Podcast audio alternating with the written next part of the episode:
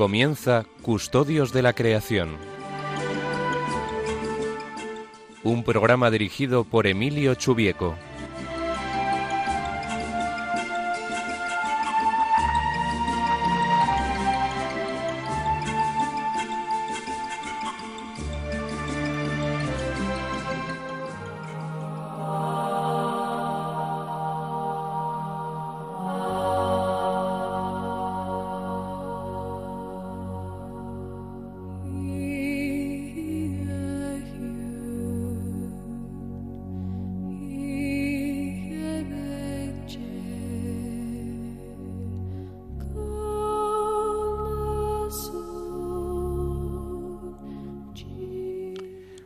Tardes, queridos oyentes, a este programa de Custodios de la Creación.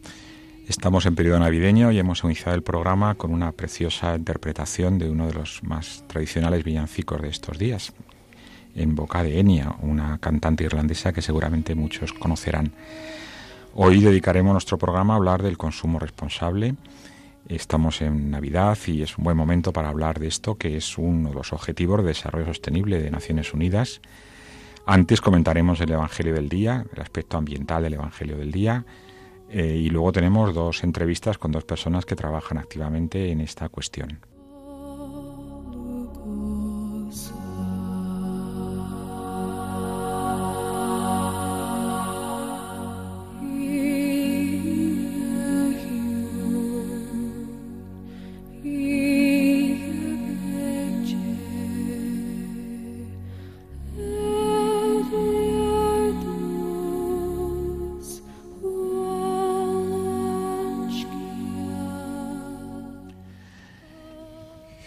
Evangelio de hoy dice así, cuando se cumplieron los días de la purificación de ellos, según la ley de Moisés, llevaron a Jesús a Jerusalén para presentarle al Señor.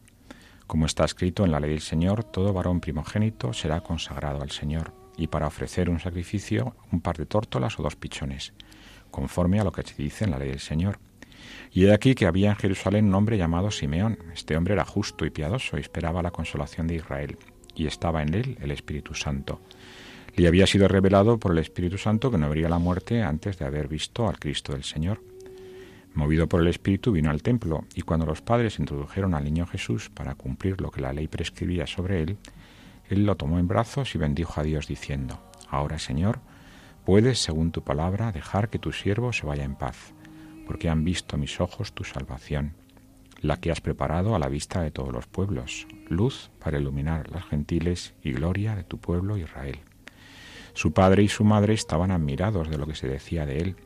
Simeón les bendijo y dijo a María su madre, Este está puesto para caída y elevación de muchos en Israel, y para ser señal de contradicción, y a ti misma una espada te traspasará el alma, a fin de que queden al descubierto las intenciones de muchos corazones. Bueno, fijaros cómo en estos días que celebramos gozosos la Navidad, también Jesús, ya siendo niño, es signo de contradicción desde pequeñito porque su forma de vida no se, adecuaba, no se adecuaba a los valores de su tiempo.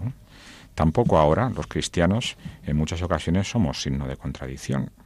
A veces se nota que somos cristianos y es bueno que se nota, porque si somos coherentes con lo que pensamos y por lo que vivimos, pues esa conducta chocará a veces con el ambiente que nos rodea. Hoy vamos a hablar del tema del consumo, en donde también los cristianos podemos ser signo de contradicción. Como digo, el tema del día va a ser hoy el consumo y la producción responsable. Este es uno de los objetivos de desarrollo sostenible que se ha marcado Naciones Unidas. En el simposio que se, organizó en la ciudad de Oslo en 1994, se propuso una definición de consumo responsable, como el uso de los bienes y servicios que corresponden a las necesidades básicas de las personas que le llevan a tener una mejor calidad de vida, a la vez que minimizan el uso de los recursos naturales, de los materiales tóxicos y de las emisiones de desechos, de contaminantes a lo largo del ciclo de vida de un producto, de tal manera que ese consumo no afecte a las necesidades de las futuras generaciones. Vamos a ver algunos ejemplos de, de cómo se puede concretar ese consumo responsable en nuestra vida estamos en época navideña y todos estamos muy alegres por el nacimiento de Jesús. Y obviamente, pues esas fiestas mm, llevan consigo a veces algunos gastos eh, que en otros momentos del año no hacemos. Y bueno, como, como celebración, pues parece razonable que sea así, pero también nos damos cuenta de que cada vez más hemos perdido el origen de esa fiesta, el, punto de alegría, que es precisamente ese, el nacimiento de Jesús, y nos hemos quedado en el envoltorio. ¿eh? Y no solamente en el envoltorio, sino que en muchas capas de envoltorio, porque consumimos muchísimo más de lo que necesitamos. Y ese consumo obviamente tiene impactos. Ya decíamos en uno de los primeros días de este programa que cualquier cosa que compramos, cualquier cosa que consumimos, ¿eh? cualquier desplazamiento que hacemos tiene impactos sobre las emisiones, sobre el agua, sobre la energía, sobre los desechos que generamos. Yo diría que salvo el descanso, el ocio, siempre que sea sano, todo lo demás pues tiene unos impactos. Y por eso el consumo, algunos autores piensan, y así también lo, lo dijo eh, explícitamente Benedicto XVI, es un acto moral, porque de alguna manera lo que consumimos tiene que ver con los valores que tenemos, con las ideas que defendemos, con nuestra forma de vivir. ¿En qué nos fijamos, por ejemplo, cuando compramos algo? Hay gente que solo se fija en el precio. Bueno, el precio es importante, no cabe duda, sobre todo en materiales de primera necesidad pero el precio solo es una parte de la ecuación. Hay otras muchas cosas importantes, el impacto que tiene sobre la salud, el impacto que tiene sobre el medio, cómo se ha producido, cómo ha impactado eso a, nuestros hermanos, a los que han producido ese bien, en qué, en qué condiciones sociales se ha producido eso. Por tanto, es importante saber de dónde vienen las cosas, qué ingredientes tienen, ¿eh? en el caso del impacto sobre la salud, qué eh, qué condiciones eh, ambientales se ha producido aquello, en qué condiciones sociales, y no siempre se van, van las cosas de la mano. Eh, hace algunos años estuve estudiando una, una, iniciativa que me pareció muy interesante de una, de una ONG norteamericana, se llama Good Guide, que em, daba información en Internet sobre me parece que eran 250.000 productos que se vendían en Estados Unidos y cada uno de ellos tenía tres etiquetas. Un número de 0 a 10 que evaluaba el, el, impacto sobre la salud, el impacto sobre el ambiente y el impacto social de ese producto. Y a veces ocurría que las tres dimensiones no solamente no iban en paralelo, sino que se contradecían. Por ejemplo, en concreto, recuerdo algunos productos que estaban hechos con, con ánimo de utilizar los menos productos de origen animal posible porque como sabéis hay mucha gente que es muy sensible a los temas de la ética animal, que por el contrario tenían impactos sobre la salud por el tipo de sustitutos que hacían de esos productos de origen animal o el tema del comercio justo, por ejemplo, que obviamente pues es muy importante desde el punto de vista social, pero no siempre es el que menos impacto ambiental tiene, sobre todo si compramos cosas de, de áreas que están muy alejadas de nosotros. Bueno, todo esto nos lleva a reflexionar, a pensar un poco en qué medida lo que consumimos en primer lugar es necesario, si em, nuestras compras son fruto de una necesidad o son fruto de, otras cosas, de una especie de evasión de la realidad. Me llama la atención, por ejemplo, que los centros comerciales estén llenos de cines y de lugares para distraerse, como si comprar cosas fuera un medio de descansar y no una necesidad para satisfacer cosas que, necesitamos realmente, que, de las que, eh, que, que son útiles para distintas cosas. Por eso me viene siempre a la cabeza esa, esa frase de la encíclica Laudato Si del Papa Francisco, que me parece que define muy bien el consumismo en el que estamos metidos como sociedad. Dice, mientras más vacío está el corazón de la persona, más necesita objetos para comprar, poseer y consumir. De esto me gustaría hablar con una de nuestras invitadas de hoy, con Carmen Valor, que ella es profesora de marketing en, en la Universidad Pontificia comillas, da clase a alumnos que van a guiar en buena parte nuestra sociedad desde el punto de vista jurídico y económico, porque como sabéis, ICADE es una, eh, una carrera de mucho prestigio y que tiene mucho impacto social, y ella lidera un grupo de investigación sobre este tema, precisamente, sobre consumo responsable. No sé si hasta ahora lo he explicado bien, pero seguro que tú lo explicas todavía mejor. ¿Qué es el consumo responsable? Lo has explicado muy bien, has elegido una definición muy buena. Eh, pues el consumo sostenible, lo primero es no consumir, porque el consumo más sostenible es el que no se produce. Y el que puede ser, o cuando podemos pensar cómo resolver nuestras necesidades utilizando bienes que ya existan, o utilizando cosas que ya existan en vez de comprar nuevas. Y mis hijos dicen, pero si ya la han creado, ¿no? Si ya está en el súper, ya la han creado. Pero si fomentamos esto, decrecerá la producción y con ella los impactos. Y luego la siguiente paso en el consumo sostenible es cuando ya tengo que comprar algo porque me hace falta, elegir aquel que tiene menos impactos, sabiendo que hay estos conflictos y que a veces se producen dilemas morales que no son fáciles de resolver y que pues que hay que tomar una decisión, ¿no? A veces eh, elegir el bien mayor eh, con la información que tenemos. ¿Y eso? ¿Qué información tenemos para consumir? Porque yo veo en los productos las etiquetas mm, básicamente nos informan del precio y de los ingredientes, pero no sabemos los impactos sociales o ambientales que tienen las cosas. ¿Cómo nos informamos de esto?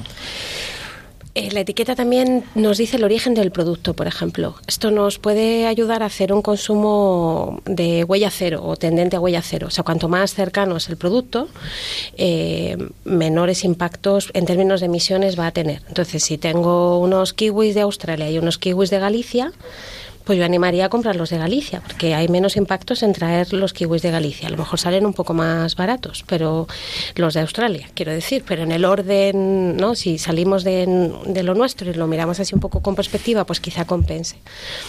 Eh, algunos, hay algunas iniciativas de etiquetado de sostenibilidad. Entonces, en algunos envases podemos encontrar símbolos que nos indican que ese producto ha pasado por un estándar eh, que o bien garantiza unos mínimos o unos máximos o que garantiza que ese productor está en un proceso de mejora continua de esos impactos. Eh, hay en toda Europa hay más, 200, más de 200 de estos símbolos, entonces claro, la tarea de reconocerlos todos, pues que parece que hay que hacer un máster pero hay algunos que se repiten mucho. Esto, claro, dar la descripción aquí en la radio va a ser complicado, pero la certificación orgánica, la certificación de comercio justo, la certificación de pescado sostenible, todas estas, la de, la de eh, envases que están hechos con bosques eh, sostenibles, estos cuatro en, en España tienen bastante presencia y se pueden buscar y elegir. Quizá ante dos envases de leche, pues puedo dar la vuelta y ver el que tiene el símbolo FSC y ese es un poco mejor eh, que el que no lo tiene. Porque ¿qué, ¿qué, problema habría para etiquetar la huella integral, la huella que, que ha supuesto en el ciclo de vida de ese producto los gastos en agua, en emisiones y en, digamos, recursos. ¿Qué problema técnico o político existe sobre este asunto? ¿Hay algún país que tienda a eso? ¿La Unión Europea va a promover eso en el futuro? ¿Cuál es un poco el, el marco de...? de problemas técnicos seguro que puedes hablar tú mejor, que es más que el mío. O sea, hay problemas técnicos porque la valoración de los impactos no siempre, no siempre es fácil y hay que trabajar a veces con asunciones porque hay que seguir avanzando, ¿no? Entonces a veces hay que trabajar con asunciones. Pero el principal problema es político, o sea, son los productores y los distribuidores, porque, eh, claro, si mi marca no va a quedar, o sea, esto o es una regulación o es algo obligatorio, o siendo voluntario, eh, mm, si yo hago la valoración de mis marcas y resulta que es algo mal en la foto, no voy a querer salir, no quiero ponerme este símbolo. Entonces, en la Unión Europea había una propuesta de, una, de un etiquetado integrado al estilo del semáforo nutricional que se, va, se ha implantado en algunos países y se va a implantar más. Pero claro, los productores no quieren el rojo, eh, porque entonces no les van a elegir. Entonces este es un gran problema que tendríamos que, eh, como ciudadanos responsables, tendríamos que quizá demandar más a nuestros gobernantes que tienen la obligación de darnos esta información, porque para que los mercados funcionen tiene que haber información completa. Si no, sabemos que los mercados no funcionan. Está claro, porque de hecho los medios de comunicación lideran bastante las tendencias de los consumidores. Por ejemplo, ahora hemos puesto de moda el tema del aceite de palma y entonces ya la etiqueta de esto no lleva aceite de palma es como una garantía de...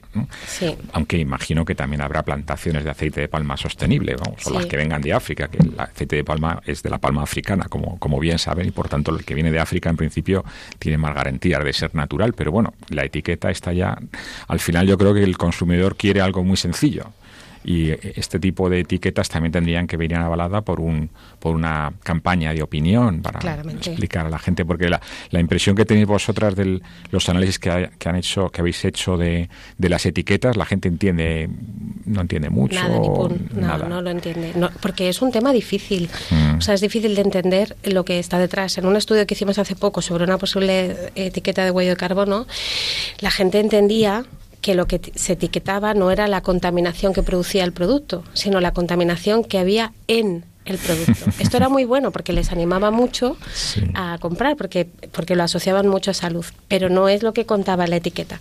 O otra etiqueta que está más implantada, que es la de los huevos, por ejemplo, esta reconocen, o sea, la distinción entre 1, 2 y 3 no saben a qué se atribuye, porque no hemos tenido, nunca nos han formado en esto, ¿no? Y tampoco hubo una campaña de MSC hace un par de años o tres en exterior, pero esto necesita quizá pues tener más presencia en los medios, ¿no? Un poco más de trabajo para educar a la gente. Antes decía que eh, el consumo es un acto moral. Eh, ¿Qué tiene que ver el consumo con los valores morales de las personas? ¿Y qué tiene que ver de alguna manera con incluso con sus principios religiosos? ¿Qué, ¿Qué, relación ves tú? Tiene todo que ver.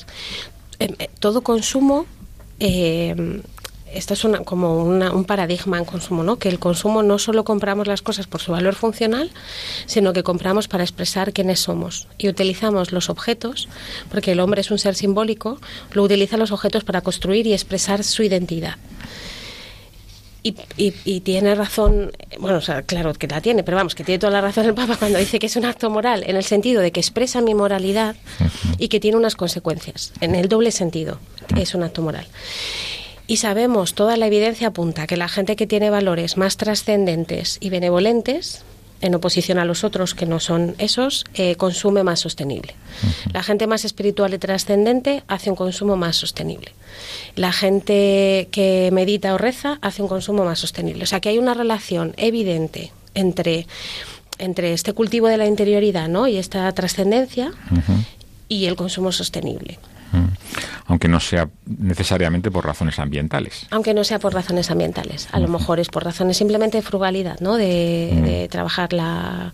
Eh, bueno, pues sí, la frugalidad o eh, eh, ser templados, ¿no? Y, ah. pero no necesariamente la religión como una declaración formal. Esa no está tan claro que tenga una relación tan fuerte. O sea, que tiene más que ver como con un trabajo interior de cómo de cómo te, piensas a ti en relación a Dios y a los demás, es en esa reflexión donde empiezas a adoptar el consumo sostenible. Entonces, algunos lo hacen desgajado de Dios y otros no. O sea, otros esto es parte de, o sea, es parte de, su camino, mm. el, vivirlo así. Porque lo que comentaba antes, del, de Benedicto XVI, que también obviamente está ligado a lo que previamente decía San Juan Pablo II y lo que está diciendo ahora el Papa Francisco, hasta qué punto está calando en la, en la Iglesia, digamos. Eh, la encíclica es muy nítida y este tema, entre otros temas ambientales, lo trata de manera muy contundente, muy clara. Mm, ¿Qué percepción tienes tú de, cómo llega esto, digamos, al católico de a pie? Es que mi percepción también es parcial, ¿eh? porque yo solo conozco el radio de mi parroquia de diario y mi parroquia de vacaciones, solo tengo ahí.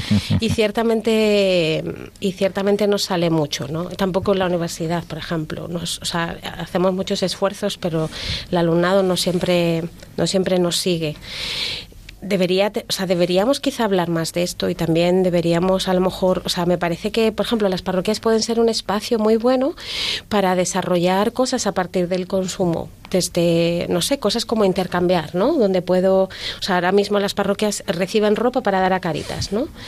Pero a lo mejor podemos hacer otro tipo de cosas, donde intercambiamos bienes entre nosotros y así no compramos, o hacemos coche compartido y eso nos mm. hace además establecer otro tipo de lazos, porque una cosa que tiene el consumo sostenible es que tiene un efecto, no solo es el impacto, sino el impacto que tiene en nosotros. O sea, que la mm. gente que practica esto eh, es más feliz de una manera más plena. Y así lo dice. Y entonces, eh, y, entonces ya prefiere comprar en, en vez de en un gran súper, en una tienda pequeña, porque habla con el tender y entra en relación con él. Y esto nos hace más felices, porque esto es lo que somos. Para esto no estamos aquí. esto es lo que somos. Claro que sí. Entonces, a lo mejor eh, no solo es hablar en el sentido de dar como unas consignas, igual esto no es lo que funciona, sino, sino proponer, o sea, a lo mejor, por ejemplo, las parroquias, los colegios, pueden ser espacios donde proponer, donde, donde, donde se propongan cosas que la gente eh, asuma como propias y empiece a impulsar. Y evitando el consumo sería quizá la más fácil. Podría haber otras de educación, sobre todo en los colegios, en los centros educativos, pero de evitar el consumo podría haber varias. de, trabajar en compartir cosas, hacer cosas más en comunidad, bancos de tiempo, intercambios de favores, ¿no? Todo esto. Y podría tener un efecto multiplicador muy bueno.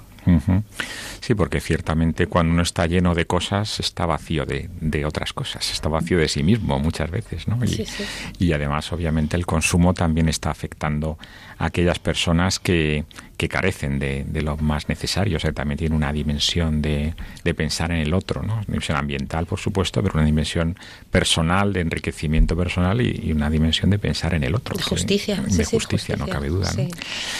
Muy bien, ahora que estamos en este periodo navideño, pues digamos que resumen harías tú, ¿no? Qué buen que, con qué consejo, con qué con qué frase te quedarías para animar a la gente a que en algunos casos a, que retornara, porque estoy seguro que muchas personas mayores estas cosas las tienen súper asumidas, súper asumidas, ¿no? Porque vivieron en una época de carencia, ¿no? Y, y, ciertamente es mucho más difícil vivir la virtud cuando, cuando tienes y cuando no tienes. Eso me decía un amigo, qué difícil es educar a los hijos cuando tienes dinero, Emilio, qué difícil es. Bueno, de alguna manera en España hemos visto ese cambio, ¿no? Y, y bueno, y ahora mismo obviamente estamos en una situación muy poco sostenible y muy despilfarradora en general, ¿no? Pues, pues yo diría que lo que tenemos que hacer es, es eh, rezarlo, ¿no? O sea, que, que, te lo lleves a la oración y pienses eh, como todo, ¿no? O sea, ¿qué quieres que Jesús que haga yo en esto, ¿no? Que, o sea, que mires tu vida delante de Jesús y digas, bueno, eh, porque a lo mejor pensamos que tenemos una vida muy frugal, ¿no? Y de repente abres el armario y dices, caray, no, no tanto. Entonces, pues, pues hay que pensarlo, ¿no? Pensar como en bloques de tu vida, no sé, en alimentación, en movilidad, en ropa, en ocio, mm. no sé, pensar en bloques y decir, bueno, y, y yo en esto qué puedo hacer para que mi consumo no solo tenga menos impacto, sino genere mejores relaciones humanas, me acerque más al otro, eh, fomente la justicia y en eso mm, me acerque a mí, a la meta. Claro que sí. Otra solución, me estoy, estoy pensando ahora que me recomendaba un amigo hace tiempo que había que cambiarse de casa cada tres o cuatro años, ¿no? Porque ahí descubres la cantidad de cosas que tienes y que no sirven para mucho realmente. Pero bueno, es un poco, un poco excesivo esto. Tú, tú lo has experimentado hace poco, ¿no? Cambiarte de casa. Está el libro este de esta señora japonesa tan famoso. Este, ¿Sabes cuál es? ¿Cómo, se llama? Mary, Mary... Bueno, no me acuerdo. Este de que habla de cómo vivir con menos cosas, que promueve una vida minimalista y te enseña cómo ir habitación por habitación quitando para que la barca no pese tanto que se te hunda. bueno, quien tuvo muy pocas cosas es Jesús, Jesús niño. Estamos celebrando la Navidad y curiosamente no nos damos cuenta de que de que celebramos un nacimiento muy pobre, muy modesto, muy sencillo. Jesús tenía el cariño de sus padres, el de unos animales que también le acompañaron. Y hay un villancico que a mí me gusta especialmente y que voy a poner a todos los oyentes, un villancico norteamericano ¿eh? de tradición anglosajona, no sé si será de Estados Unidos o de Inglaterra, no, lo sé bien, pero bueno, en este caso es una interpretación de Bill Crosby, un conocido cantante, eh, y habla de, de, la pobreza, del amor de Jesús. El niño duerme en un pesebre encima de la paja, los animales le miran, le cuidan, Y el villancico también le pide a Jesús que esté con nosotros siempre, ¿no? que cuida a todos los niños y, y nos lleve con ellos al cielo. Lo escuchamos. Away in the manger. Away in a manger, no crib for a bed. The little Lord Jesus laid down his sweet head. The stars in the sky looked down where he lay. The little Lord Jesus asleep on the hay. The cattle are lowing, the poor baby wakes. But little Lord Jesus, no crime he makes. I love thee, Lord Jesus, look down from the sky and stay by my cradle till morning is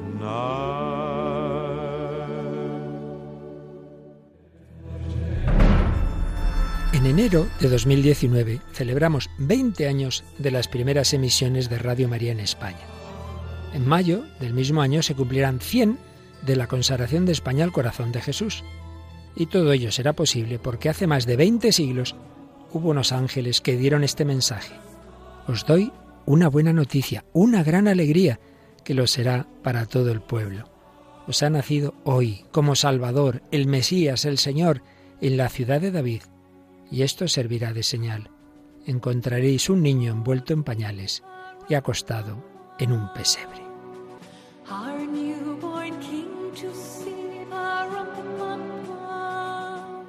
Es también la buena noticia que transmite Radio María, gracias a los que lo habéis hecho posible durante 20 años con vuestra oración, voluntariado y donativos. Esperamos seguir contando con vuestra ayuda en el futuro. Puedes informarte de cómo colaborar llamando al 91 822 8010 o entrando en nuestra página web radiomaria.es. Para seguir anunciando y deseando a todos una santa y feliz Navidad.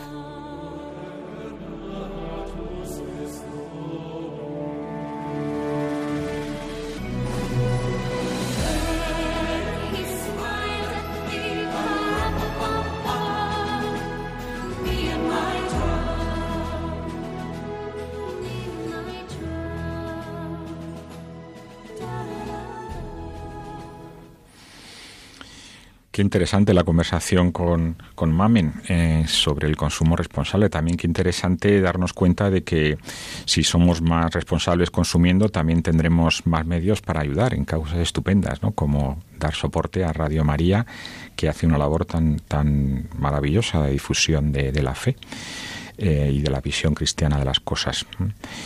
Decíamos que el consumo responsable hace referencia a al impacto de, aquellas mm, de aquellas cosas que, hacemos cotidianamente, que compramos, cómo nos transportamos, que comemos, etcétera.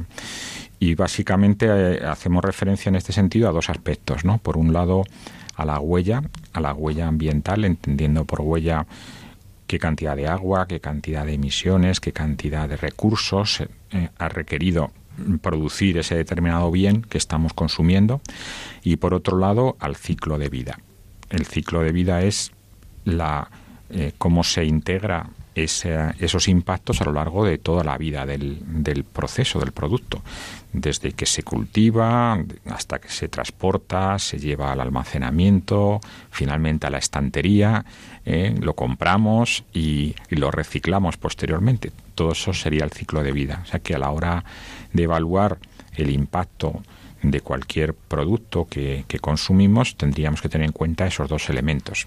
Lamentablemente todavía no tenemos mucha información de ello. El consumidor de a pie a veces no sabe muy bien cómo evaluar los impactos que tienen las cosas, pero eh, al menos eh, sí que todos podemos intentar que sea menor consumiendo menos. El otro día decíamos que la bombilla más más ecológica no es el LED, sino es la bombilla apagada, porque porque esa es la que menos consume, obviamente. Benedicto XVI nos animaba a cambiar esa mentalidad consumista en la que nos desenvolvemos y en la que sin darnos cuenta caemos con una gran facilidad porque estamos rodeados de gente que está viviendo con esos valores eh, materialistas y, tenemos que cambiar un poco la mentalidad y en este sentido, como decíamos al principio en el Evangelio, ser un poco signo de contradicción, ¿no? que nuestra forma de vivir pues pueda hacer pensar a las personas si realmente la felicidad la están buscando en otro sitio distinto y ahí no la van a encontrar. Decía Benedicto XVI en la encíclica Caritas in Veritate es necesario un cambio efectivo de mentalidad que nos lleve a adoptar nuevos estilos de vida, a, tenor de los cuales la búsqueda de la verdad, de la belleza y del bien, así como la comunión con los demás hombres para un crecimiento común, sean los elementos que determinen las opciones del consumo, de los ahorros y de las inversiones. ¿Mm? O sea, que las que la búsqueda de la verdad, de la belleza y del bien, así como la comunión con los demás hombres, nada más y nada menos. Muy bonito, ¿eh? muy bonito esto. Pensar en esto cuando consumimos, desde luego, nos ayudaría a que nuestro consumo fuera realmente mucho más sostenible. ¿En qué podemos mm, mejorar cada uno, como bien decía Mamen, en lo que le parezca adecuado a su condición, a sus circunstancias, a sus características de vida? Pero una obvia y que ahí todos podemos mejorar seguramente es reducir. En Navidad eh, parece que todo nos llama a comprar, a consumir, ¿no? a hacer extras, a veces de una manera pues que yo creo que Jesús le ofendería. si estamos celebrando su cumpleaños, pues habrá también que pensar en cómo le gustaría a él que lo celebráramos. Y obviamente seguro que le, le gusta que lo celebremos con algún detalle especial, pero no haciendo cosas que distan mucho de lo que él hizo. Y bueno, en estos días de Navidad donde parece que hay muchas personas que no quieren darse cuenta de que estamos celebrando la Navidad y se ponen todo tipo de adornos que no dicen mucho de, del sentido cristiano de estos días, pues conviene recordar lo que nos decía ahora el villancico, que estamos mirando a Jesús que está en un pesebre, en un lugar donde los animales comían. Ni siquiera tenía una cuna, como tenían la mayor parte de los niños de su pueblo cuando nacieron. Y esa pobreza de Jesús no fue fruto de, de las circunstancias, no fue fruto de la, de la em, digamos, eh, dificultades de la vida, sino fue algo que eligió él. Eh, la pobreza no es como virtud, ¿no? es un estado económico, es querer no tener. ¿eh? No se trata de no tener porque no podamos tener, sino de no tener porque no queremos tener, ¿no? porque tener no solamente nos da la felicidad, sino que a veces nos la quita. No, no, es en, la, en las cosas en lo que encontramos la felicidad. El consumo a veces ligado a la apariencia, también hablaba un poco Mamen de eso, consumir pues para tener un estatus, ¿no? para tener una determinada marca, tener una determinada posición y bueno, pues obviamente el valor de las personas no se mide por el coche que llevan o por la, la marca de la ropa que llevan puesta. En ese sentido, pues también eh, el marketing nos, nos está empujando a consumir de manera improcedente a nuestras necesidades. Tenemos que cambiar el teléfono móvil, aunque siga funcionando, aunque esté perfectamente bien, pero parece que si no, no tiene lo último de lo último, ¿eh? aquello que hace con nuevas funciones que no nos sirven para nada, por otra parte, ¿eh? y que nos complican más la vida porque tenemos que aprender cosas que, que, no, que no son necesarias, pues eh, al final nos acaban engañando y acabamos cambiando el móvil o cambiando, pues no sé, cualquiera de las cosas que, que utilizamos.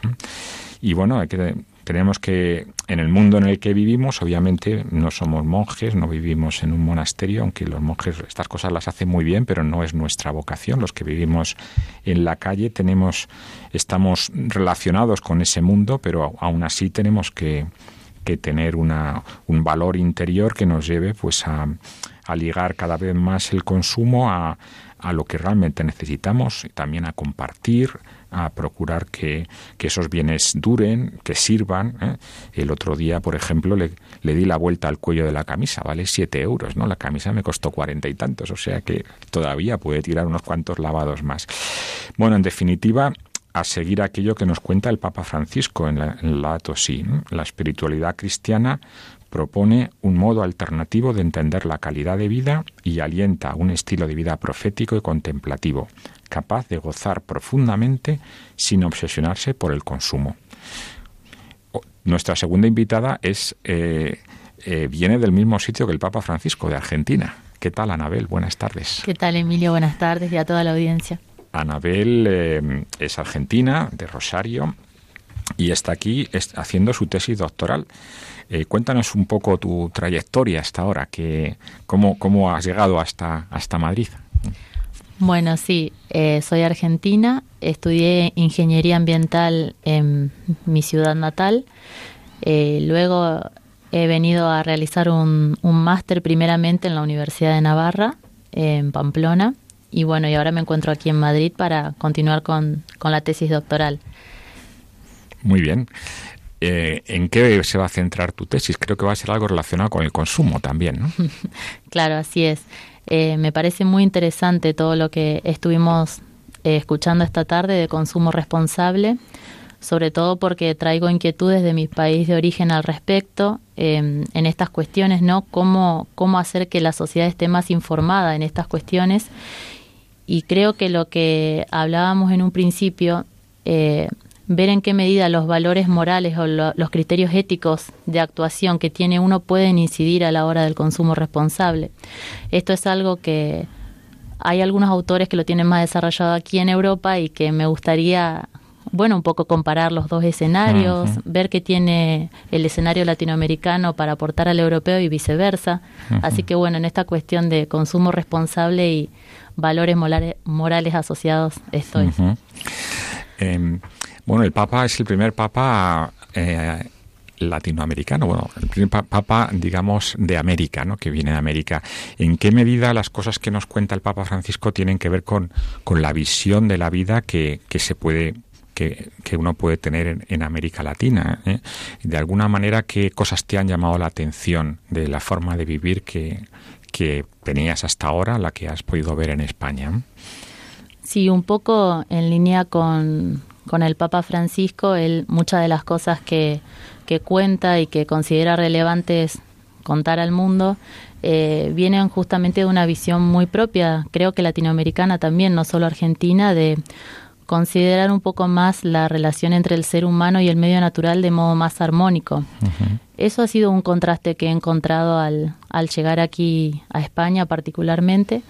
Eh, considero que por ahí la sociedad latinoamericana, estar más imbuida, rodeada, bueno, de uno de los mayores lugares con más biodiversidad del mundo, Latinoamérica, esa cercanía creo que hace que la sociedad esté aparentemente más sensible a las cuestiones ambientales que la que he podido observar aquí. Por el contrario, aquí veo que la sociedad está más informada, digamos, eh, si bien falta mucho por recorrer en cuanto a consumo responsable, etiquetado de productos y así, sí que hay mayores programas educativos o, o bueno, los colegios no tanto, pero un poco se dice al respecto, pero en Argentina en la cuestión de la información al consumidor todavía falta mucho camino por recorrer. Bueno, y, y, hablando de un papa argentino, hay dos cosas en Argentina que son definición nacional. Una, el fútbol, que no vamos a hablar del fútbol, después ya tuvimos lo del Boca el otro día y el River, y otro son los asados argentinos. Esto también tiene un cierto impacto ambiental, ¿no, Anabel? Pero esto mejor casi piénsatelo un poco porque es muy delicado, muy delicado porque esto mis amigos argentinos me van a fusilar cuando, cuando escuchen la respuesta. Así que vamos a escuchar un villancico argentino para situarnos mejor sobre la respuesta.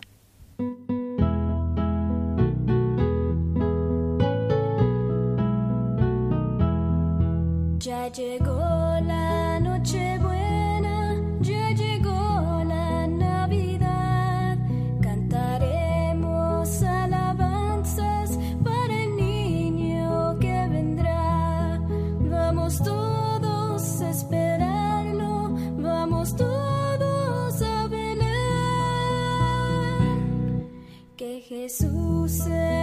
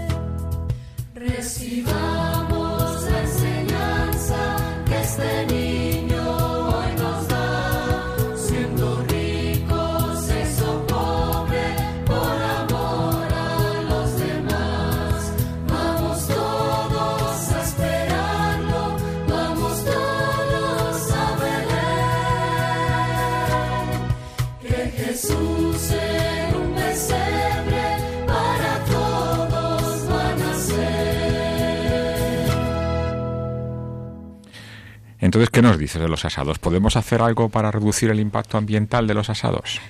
Sí, sí que este es un tema delicado. En Argentina hay mucha cultura de consumo de carne vacuna, eh, que no está mal, pero sí que estaría bien pensar en los impactos eh, asociados. Por ejemplo, recordar que para producir un kilo de carne vacuna son necesarios 15.000 litros de agua y pensar en los modos de producción de la carne vacuna. Quizás el consumidor deba ir exigiendo socialmente eh, ganadería sostenible, ganadería extensiva en vez de intensiva. Entonces creo que, que, sí que se puede hacer mucho en ese aspecto para seguir disfrutando de los asados argentinos, pero responsable y sosteniblemente. Así recuerdo una visita a un fitlock en Argentina que me dejó horrorizado, Dios mío, con lo bonito que son los campos aquí y tener los animales allí estabulados en grandes janjas, ¿no? con la cantidad de pastos estupendos que hay por el país. es una buena idea. Um, ¿En qué medida te parece que, hay diferencias también en los hábitos de consumo de allí y de acá? Eh, aquí vivimos tal vez de manera un poco más, eh, digamos, superflua ¿no? En, en, el tipo de cosas o te parece que, que, los patrones son parecidos a los que conocías allí? Bueno, sí, hay, hay diferencias que creo que también tienen que ver con cuestiones culturales. Eh, como decíamos en un momento, el tema de estar que se desarrolla la virtud en momentos de escasez, bueno, eso los argentinos por ahí, los latinoamericanos lo tenemos un poco más, más vivido, más recorrido. Eh, y sí que creo que, que también las crisis económicas hizo despertar un sentido de solidaridad en las personas que les hace salir de ese ensimismamiento uh -huh. eh, e económico de consumo y, y mirar al otro, mirar al que tiene alrededor, empezar a hacer de la sociedad eh, campañas de intercambio, como decía Mamen hace poco, eso es muy común, campañas de intercambios de productos, porque claro, en, en, ciertos momentos no se puede comprar.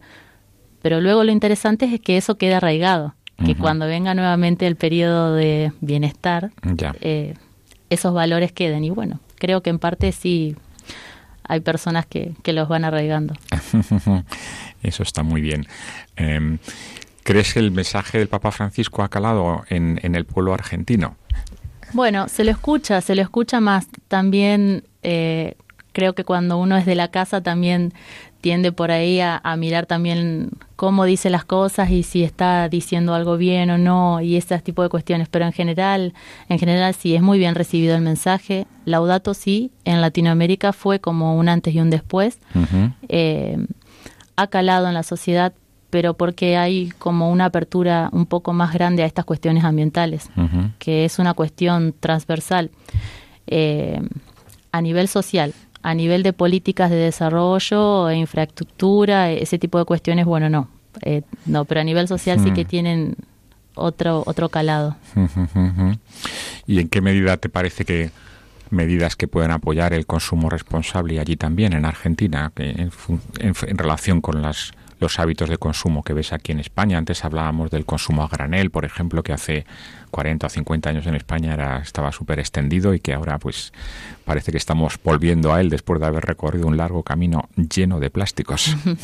Claro, sí. Sí, en ese sentido el consumo a granel allí sigue siendo lo habitual, eh, más que nada en los pueblos, uh -huh. no tanto en la concentración de las grandes ciudades. Uh -huh. Sí que por ejemplo, ayudaría mucho este tema del etiquetado de los productos, uh -huh. eh, que eso es algo que en el súper, cuando voy aquí al súper, me parece muy bien que algunos productos tengan como un sellado que uno puede decir, esto parece más sostenible que uh -huh. aquel otro. Uh -huh. eh, eso sí se podría hacer. Otra cuestión interesante que, que bueno, que en España ya tiene su recorrido es la eficiencia energética de los edificios, uh -huh. que los digamos, mirar la cuestión del consumo y también de la producción sostenible de, claro. de las cosas. Uh -huh. Y bueno, energéticamente Argentina tiene que hacer un largo recorrido uh -huh. en ese sentido y por esa línea se podría ir. Muy bien.